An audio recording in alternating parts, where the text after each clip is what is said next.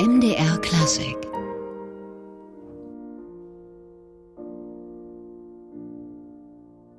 Der Eintritt aus den äh, Waldszenen von Robert Schumann. Schumann ist nicht von ungefähr hier zum Stundenauftakt zu hören gewesen, denn wir bewegen uns heute in der Schumannstadt Leipzig. Heute ist ja auch der Tag der heiligen Cäcilie, der Schutzheiligen der Musik und der Musiker.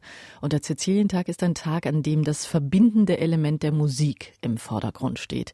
Wir sind heute im MDR Klassikgespräch mit einem Mann, der eigentlich Wissenschaftler ist, Physiker, um genau zu sein, aber auch Musiker und mit seiner Leidenschaft für die Musik in Leipzig hat er einiges bewirkt. Professor Werner Schneider. Herr Schneider, um Sie gleich richtig vorzustellen, Sie sind Begründer und Leiter der Initiative Leipziger Notenspur, die maßgeblich dazu beigetragen hat, dass der Verbund der Leipziger Musikstätten das europäische Kulturerbe Siegel verliehen bekommen hat. Die Leipziger Notenspur, wie ist denn diese Idee eigentlich entstanden? Was steht dahinter?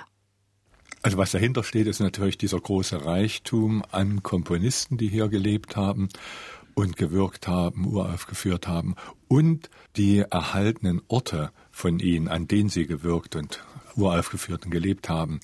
Und diese Mischung auf so dichtem Raum, die ist wirklich in Leipzig einmalig, also weltweit einmalig sogar. Aber der Anlass war meine Frau, wie ja so oft im Leben. Sie ist nämlich Schumann-Liebhaberin, ist in Zwickau aufgewachsen und in DDR-Zeiten hat sie bei Interdruck gearbeitet und Ecke Inselstraße. Und immer wenn sie in der Mittagspause dort in die Inselstraße ging, dann ist sie an diesem verfallenen Schumann-Haus vorbeigegangen. Da war ein verwittertes Schild dran. Hier verbrachten Clara und Robert Schumann ihre ersten vier Ehejahre. Und sie kam immer ganz traurig nach Hause und sagte, oh, wir müssen was für meinen Robert tun und was können wir denn tun? Aber in DDR-Zeiten war das ja nicht so wirklich gut möglich. Und nach der Wende ist sie dann sehr schnell in dem sich gegründeten Schumann-Verein eingetreten, war dort auch mit dem Vorstand. Und nachdem dann auch ein Eigentümer gefunden war, der dieses Anliegen auch aufgenommen hat, die Rahn-Dietrich-Gruppe.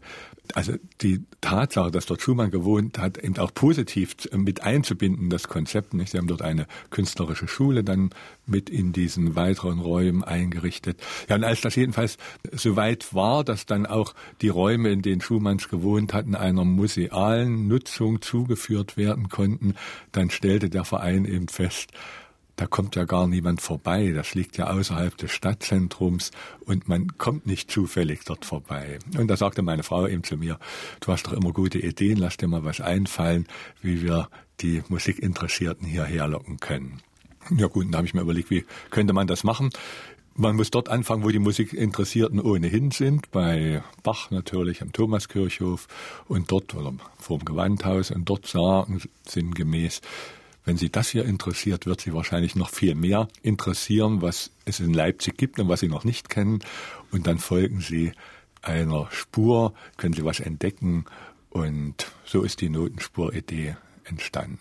Dazu würde man heute vielleicht äh, Geotracking oder Geocaching sagen, aber da hat die Notenspur, glaube ich, um einiges mehr Charme. Ne? Damals war das ja noch gar nicht möglich, aber es hat auch einen Vorteil, dass es damals eben noch nicht möglich war, denn wenn man so Geocaching oder sowas macht. Das machen ja die, die das Projekt kennen. Und hier ging es ja auch darum, darauf aufmerksam zu machen, diejenigen, die das nicht kennen. Also nicht nur die zu erreichen, die danach suchen, sondern eben auch diejenigen zu erreichen, die nicht danach suchen, was ja der viel größere Teil ist, nicht? Was weiß ich, die Kongressbesucher und Geschäftstouristen, die ja in Leipzig den größeren Prozentsatz auch ausmachen und natürlich die Leipzigerinnen und Leipziger selbst. Und deshalb haben wir gesagt, wir wollen das auch in der Stadt sichtbar machen. Nur was im öffentlichen Raum sichtbar ist, erreicht genau diese Menschen. Weil die dann sozusagen drüber stolpern. Genau, man stolpert drüber und ich weiß ja, wenn ich mal auf einer Dienstreise bin, wie es mir geht, ich bin für einen Kongress vorbereitet und dann gehe ich mal einen halben Tag durch die Stadt und was mir dann die Stadt anbietet, da entscheidet sich das, ob ich sage, ich komme noch mal privat hierher oder eben nicht. Und so ist das auch, man stolpert dann also über diese Notenspuren. Das sind so Edelstahlintarsien, die dort eingelassen sind in den Boden, alle 20, 30 Meter, insgesamt 150 Stück und man kann wirklich dann wie einen Leitfaden der Musikgeschichte durch Leipzig abschreiten und seine eigenen Entdeckungen machen. Und da haben Sie jetzt in Leipzig alles abgedeckt, was abzudecken ging, oder äh, gibt es noch Spuren, die erst noch gelegt werden müssen? Ja, die gibt es noch und da sind wir auch dabei. Wir werden jetzt anfangen, einen zweiten Stadtspaziergang, auch etwa fünf Kilometer im westlich der Innenstadt anzulegen, den sogenannten Leipziger Notenbogen, wo dann die Zeit, zweite Hälfte 19. Jahrhundert, also die Zeit von Maler und Reger und Richard Strauss, die dann besonders be betont werden kann. Auch das jüdische Erbe, was wir dann haben, jüdisches Musikerbe, wird dort auch ganz stark betont werden und die Ausbildungsstätten, die großen, also Forum Thomanum und die Musikhochschule oder Hochschule für Musik und Theater, wie sie heißt, das frühere Konservatorium, was ja auch ganz zentral für diese Geschichte Leipzigs, die Musikgeschichte ist, das werden wir dann mit verbinden können. Und dann noch einige Orte, wo wir auch zeigen können, Noten und Musikdokumente in der Albertina, der Universitätsbibliothek und die Petersmusikbibliothek in der äh, Stadtbibliothek. Das sind also ganz wichtige Musikschätze, die wir jetzt noch nicht abgedeckt haben durch diese Notenspur und die wir dann durch den Notenbogen zeigen werden. Und worauf ich mich auch sehr freue, wir werden eine Radtour installieren das sogenannte Leipziger Notenrad. Das ist etwas Zukunftsmusik, so sagen wir mal sieben, acht Jahreshorizont werden wir da haben. Und da fahren wir in die Gebiete, die jetzt zum größeren Teil eingemeindet sind, aber die vorher, früher außerhalb der Stadt lagen. Und wo man dann rausgefahren ist ins Grüne und dort Musik gemacht hat, in einem Herrenhaus oder in einem Park oder in einer äh, Dorfkirche.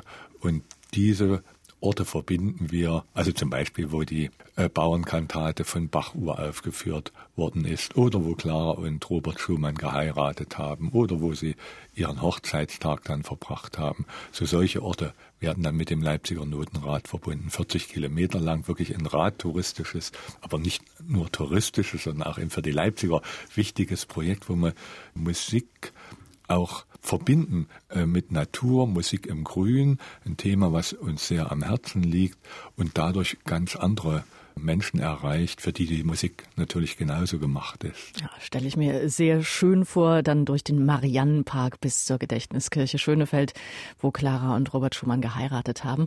Ähm, da gibt's ähm, doch dann im Grün aber nicht nur Immobilien, die man besichtigen kann, sondern auch lebendige Musik mit Musikern, richtig? Genau. Also wir machen ja jetzt auch schon solche geführten Radrouten, äh, weil das eben noch nicht markiert ist, dieses Leipziger Notenrad. Aber da sind wir natürlich auch mit Musikern unterwegs und die dort im Grün spielen. Also nächstes Jahr haben wir sogar ein ganz großes Projekt, Clara im Park. Nächstes Jahr haben wir ja 200. Geburtstag von der Clara Schumann und dann machen wir als Notenspur organisieren, so mit vielen Partnern, ein Projekt, wo wir auch zeigen, diese Musik- und Naturbegeisterung in der, in der Biedermeierzeit, in der Romantik, in der Romantik, nicht? Die sind ja auch viel gewandert und haben, äh, haben das, äh, diese Erfahrung dann verbunden mit der Musik, die sie auch geschrieben haben. Und Clara Schumann haben Sie gerade erwähnt, das ist ja auch eine zentrale Figur bei all diesen Notenspurprojekten. Deshalb hören wir jetzt mal Musik von ihr. Eine kleine Polonaise gespielt von Susanne Grützmann.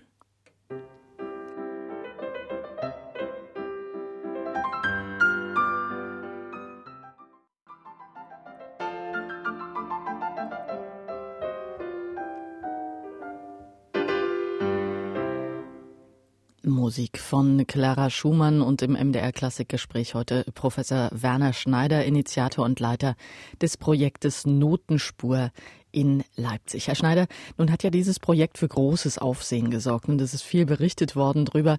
Welche Resonanz haben Sie denn bekommen auf die Notenspur? Merken die Ziele wie das Schumannhaus sozusagen, dass da jetzt Leute den Weg hinfinden? Ja, sicher. Also das kommt jetzt darauf an, welche. Ich meine, das Gewandhaus hat schon immer ganz viele Besucher oder, oder die, der Thomaner Chor.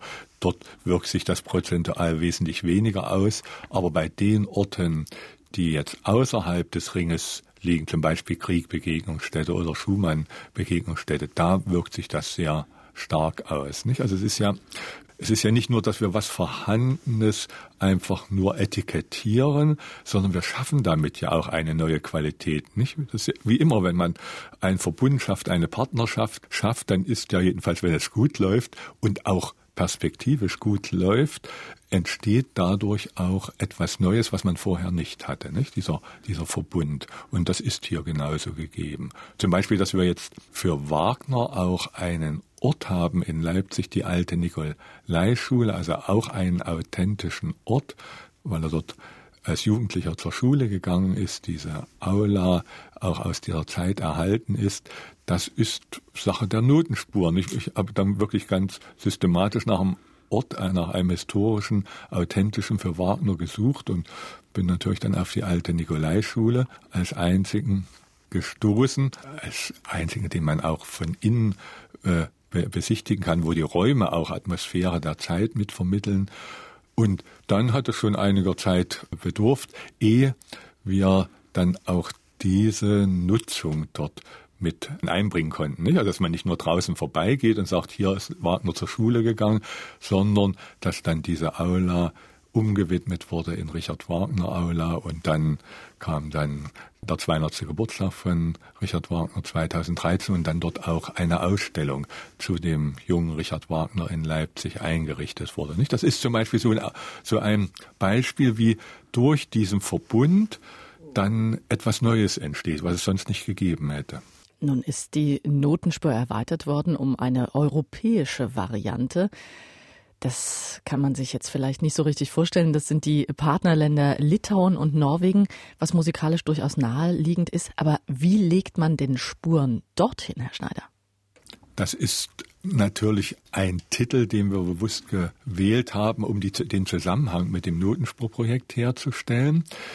Es ist natürlich nicht so, dass es ein markierter Weg durch Europa ist, aber es sind Wege von Menschen, durch Europa, die sich begegnet sind und selber Musik gemacht haben und sich selber ausgetauscht haben. Das ist ja, Leipzig ist ja diese bedeutende äh, Stadt geworden, weil es an dem Schnittpunkt der beiden Handelswege der großen europäischen Via Regia, Via Imperii liegt. Und da passiert ja nicht nur Handel, es wurden nicht nur Güter ausgetauscht, sondern auch Ideen, deshalb auch die Universität hier in Leipzig. Und es wurden, wurden ausgetauscht Kultur, Musik ganz besonders stark. Und darauf bauen wir auf mit diesem Projekt, nicht? Und zeigen, Leipzig, das ist zu dieser bedeutenden Musikmetropole auch nur dadurch geworden, dass sich eben Menschen aus Europa aufgemacht haben, nach Leipzig zu kommen, hier etwas Neues mitgenommen haben, auch das, was sie, was sie hatten und was wir nicht hatten, mit hier eingebracht haben in unsere Stadt, in unser Musikleben und dann auch wieder zurückgegangen sind in ihre Länder um dort eigene Musikentwicklung anzustoßen mit dem Handwerkszeug, was sie hier in Leipzig hatten. Nicht? Also ganz viele Nationalkomponisten, europäische, sind als junge Menschen hier in Leipzig am von Mendelssohn gegründeten Konservatorium gewesen, haben dort studiert und sind dann wieder zurückgegangen. Und dann kann man wunderbar darstellen, Leipzig ist so ein Attraktionspunkt, ein Anziehungsort für junge Menschen in Europa und ist ein Impulsgeber für Europa. Und von diesem Austausch haben wir selber am meisten profitiert, dass wir ihn zugelassen und gefördert haben. Und dieser Gedanke, dass wir wechselseitig uns reicher machen, wenn wir uns aufeinander zubewegen, uns auszutauschen, der steht natürlich im Hintergrund dieses Projektes Europäische Notenspuren. Und in der ersten Phase dieses Projektes Nehmen wir jetzt beispielhaft ein Projekt mit Litauen und Norwegen zusammen, was von Creative Europe gefördert wird, auch im Rahmen des Europäischen Kulturerbejahres von der Kulturstaatsministerin Krütters, das Erbe miteinander zu teilen. Und da machen wir das deutlich, diesen Kulturaustausch, dass es eben nicht nur eine Sache der Vergangenheit ist, sondern dass wir uns auch heute aufeinander zubewegen und dass Europa nur dadurch entsteht und lebensfähig und liebenswürdig ist, wenn wir uns aufeinander zubewegen und wenn wir uns begegnen. Nicht? Also diese Begegnung von Menschen in Europa, das liegt uns sehr am Herzen und das machen wir über die Musik. Und Edward Grieg hat ja in Leipzig studiert und war dann auch immer Zeit seines Lebens mit Leipzig verbunden. Joel Jones, der litauische Nationalkomponist, hat in Leipzig studiert ist dann später nicht wieder zurückgekommen, er ist zeitig gestorben, aber ist dann mit dem Handwerkszeug, hat er in, in Litauen dann, hat er sich auf die alte Volksmusik bezogen und hat eine eigene Musik und übrigens auch Malerei entwickelt und ist dort der litauische Nationalkomponist und Nationalmaler. Also ich höre da raus, Werner Schneider, da gibt es einen Austausch junger Menschen, junger Musiker und der spielt wiederum in ein anderes Projekt hinein, das auch von der Initiative Notenspur maßgeblich getragen wird. Brücken bauen über Gräben. Was ist denn das für ein Projekt? Wir haben ja jetzt im November 100 Jahre Ende des Ersten Weltkrieges und das ist ganz schön, sich da zu erinnern, wie stark sich Europa in den 100 Jahren zum Glück verändert hat, dass die meisten Menschen oder der größte Teil jetzt gar keinen Krieg mehr hier in Europa kennt. Und auf der anderen Seite sehen wir auch, was wir ja vor zehn Jahren gar nicht vermutet hätten, wie brüchig und gefährdet Europa auch wieder durch die neueren Entwicklungen ist und die großen globalen Veränderungen und dass das nicht einfach etwas Selbstverständliches ist. Und deshalb haben wir gesagt, wir laden junge Musiker aus europäischen Ländern ein, meist aus unseren Partnerstädten, dass sie hier zu uns nach Leipzig kommen und mit uns musizieren. Und zwar junge Musiker aus Ländern, die damals auf verschiedenen Seiten der Schützengräben standen, also deren Voreltern sich erschossen haben. Und heute machen wir miteinander Musik. Und das ist natürlich eine starke Botschaft zu sehen, was hat sich geändert und aber auch die Begegnung von Menschen zu fördern. Nicht? Es werden also jetzt Musiker aus sechs Ländern in Leipzig sein, Russland, Ukraine, Italien, Polen, Tschechien und natürlich auf der anderen Seite im Westen der große Kriegsgegner Frankreich.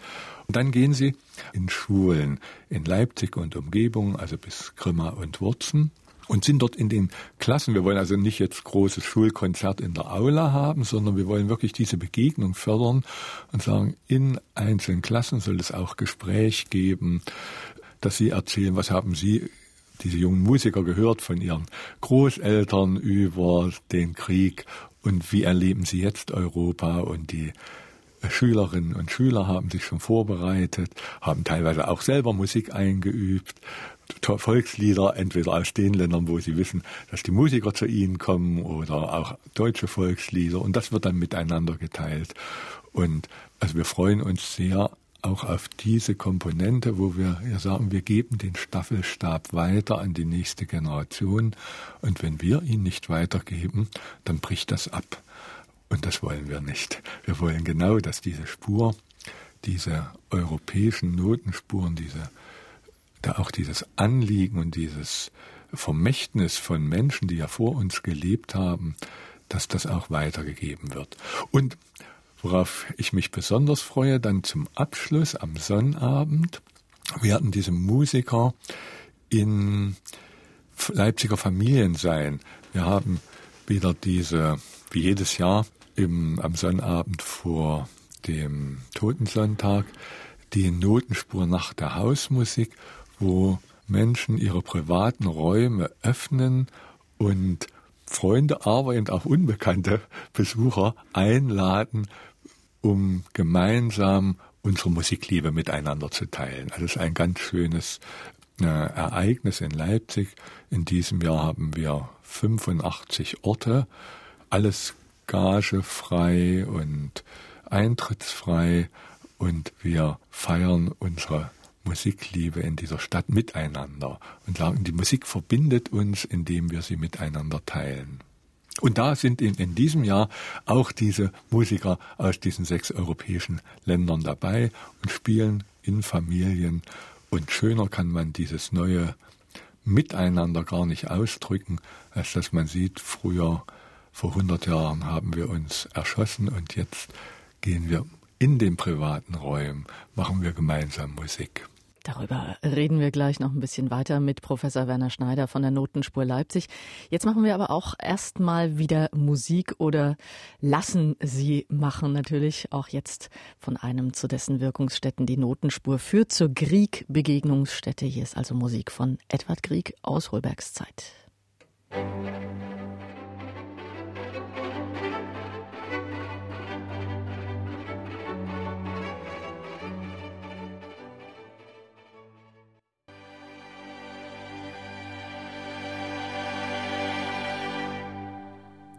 Das Südwestdeutsche Kammerorchester Pforzheim spielte das Präludium zur Suite aus Holbergs Zeit von Edward Grieg hier bei MDR Klassik.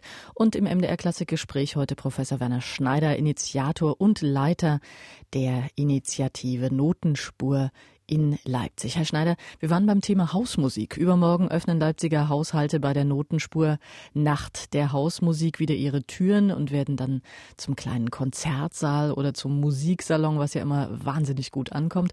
Und wenn man ihren Notenspuren folgt, kommt man oft auch an den Wohnhäusern der Komponisten vorbei, wo im privaten Rahmen Musik gemacht wurde.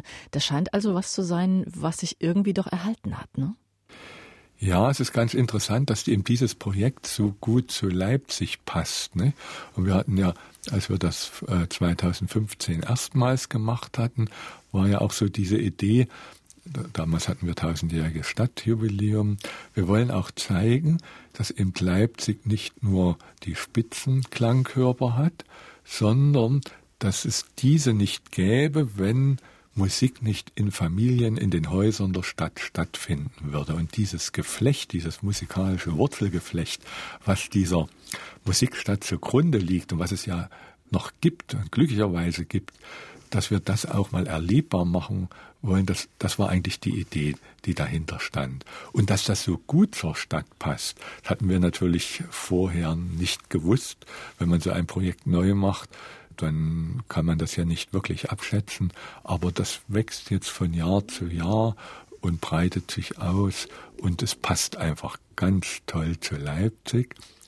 Weil ja in Leipzig es immer so war, dass die Kulturförderung nicht Sache der Obrigkeit war, des Königs und Fürsten, die das brauchten zur ihrer eigenen Repräsentation, sondern immer von unten, von den Bürgerinnen und Bürgern gemacht wurde, finanziert wurde, die kleine Salons bei sich eingerichtet haben, in Kaffeehäusern, in Verlagen, in Kirchen und so in einem ganz breiten, kleinteiligen Netzwerk über die Stadt verteilt. Und das macht ja dieses Besondere in Leipzig aus, was es eben dann auch in der anderen großen Musikstadt Europas, dann in Wien, so nicht gibt. Und man kann da genauer sagen, wer da mitmacht bei dieser Nacht der Hausmusik. Sind das äh, bestimmte Bevölkerungsschichten oder ist das querbeet? Äh, es ist glücklicherweise querbeet. Also wenn man sich das anguckt, die Verteilung, die sind wirklich alle Stadtteile, wo solche Hausmusikabende stattfinden, natürlich schon stärker. Es gibt so ein bisschen stärker kulturaffine Stadtteile, Gohlis oder Südvorstadt oder Musikviertel. Aber es ist wirklich auch in Grünau gibt es das auch. Und in Stadtteilen mit starken Entwicklungsdefiziten. Und das ist unser großes Anliegen, auch dorthin zu gehen und nicht nur dort, wo schon viel ist, das noch zu verstärken, sondern eben gerade das zu nutzen, diese private Atmosphäre, um auch Menschen zu erreichen, die nie eine Konzertkarte kaufen würden und nie in der Oper oder im Gewandhaus auftauchen würden. Und das können wir eben erreichen. Und äh, also ich bin da regelrecht glücklich darüber. Man, man, kann es ja gar nicht steuern, wer sich anmeldet. Nicht? Die Leute melden sich an, sowohl Gastgeber als auch Musiker. Und man kann nur Rahmenbedingungen formulieren, damit es da keine Enttäuschung gibt oder möglichst wenig Enttäuschung gibt. Und das ist eben das ganz Interessante, dass es überhaupt keine Frage ist, ernste oder ernsthafte und Unterhaltungsmusik. Alle beteiligen sich dabei. Das ist wirklich querbeet, die Musikstile von Jazz und Songwriter und natürlich die klassische Kammermusik und Klaviermusik und experimentelle Musik ist alles in dieser Nacht der Hausmusik vertreten. Und was auch sehr schön ist, auch viele Menschen mit Migrationshintergrund beteiligen sich. Also es gibt ja jetzt nicht nur die Zuwanderung aus den Kriegsgebieten im Nahen Osten, sondern es gibt ja auch schon welche, die schon 10 und 20 Jahre hier in Leipzig unterwegs sind und die sagen natürlich, wir sind ja haben polnische Wurzeln, wir haben russische Wurzeln. Und natürlich verstehen wir uns als zur, äh, zu dieser Musikstadt dazugehörig und wir laden ein in unsere Wohnung. Nicht? Und dann passiert dieses, und, und das ist ja dann wirklich schon, auch ohne dass man es so nennt, so etwas wie europäische Notenspuren, wenn jetzt eine polnische Familie in ihre Wohnung einlädt oder eine iranische Ärztin sagt, ich habe jetzt, ich wohne schon 20 Jahre in Deutschland und Deutschland hat mir so viel gegeben und ich will etwas zurückgeben und mache meine Wohnung auf für Leute, die ich nicht kenne. Und dass das in solchen Zeiten, wo es schon nicht ganz einfach ist, aus einem muslimischen Land zu kommen, dann Menschen einzuladen und Menschen einzuladen, die man vorher nicht kennt. Nicht? Das ist eine Bedingung für diese Teilnahme ist, dass man bereit ist, mindestens 50 Prozent seiner Platzkapazität über die öffentliche Vermittlung, also die Online-Vermittlung zur Verfügung zu stellen. Das heißt, ich kenne mindestens 50 Prozent meiner Gäste nicht. Und dann bereit zu sein, die Wohnung bereitzustellen und zu sagen, ja, ich öffne sie und will mit denen, die noch vielleicht noch länger oder auch noch kürzer hier in Leipzig sind, jedenfalls mit deutschem Hintergrund, will ich auch meine Musikliebe teilen und will meinen Raum dafür zur Verfügung stehen. Also das ist, sind schon starke Botschaften, die auch wirklich ankommen. Also ich hinterher bekommen wir dann immer Mails von Leuten und die sagen, es war so toll. Und wenn wir uns überlegen, würden wir jemanden in unsere Wohnung reinlassen und dann lädt uns eine Iranerin ein, das ist schon wirklich bewundernswert. Und das hat ein Gespräch bei uns jetzt ausgelöst und im nächsten Jahr sind wir selber als Gastgeber dabei. Okay, dann schauen wir äh, doch mal auf diese bürgerliche Musiziertradition ein wenig zurück und folgen mal ihrer Notenspur in die Goldschmidtstraße in Leipzig zu Mendelssohns.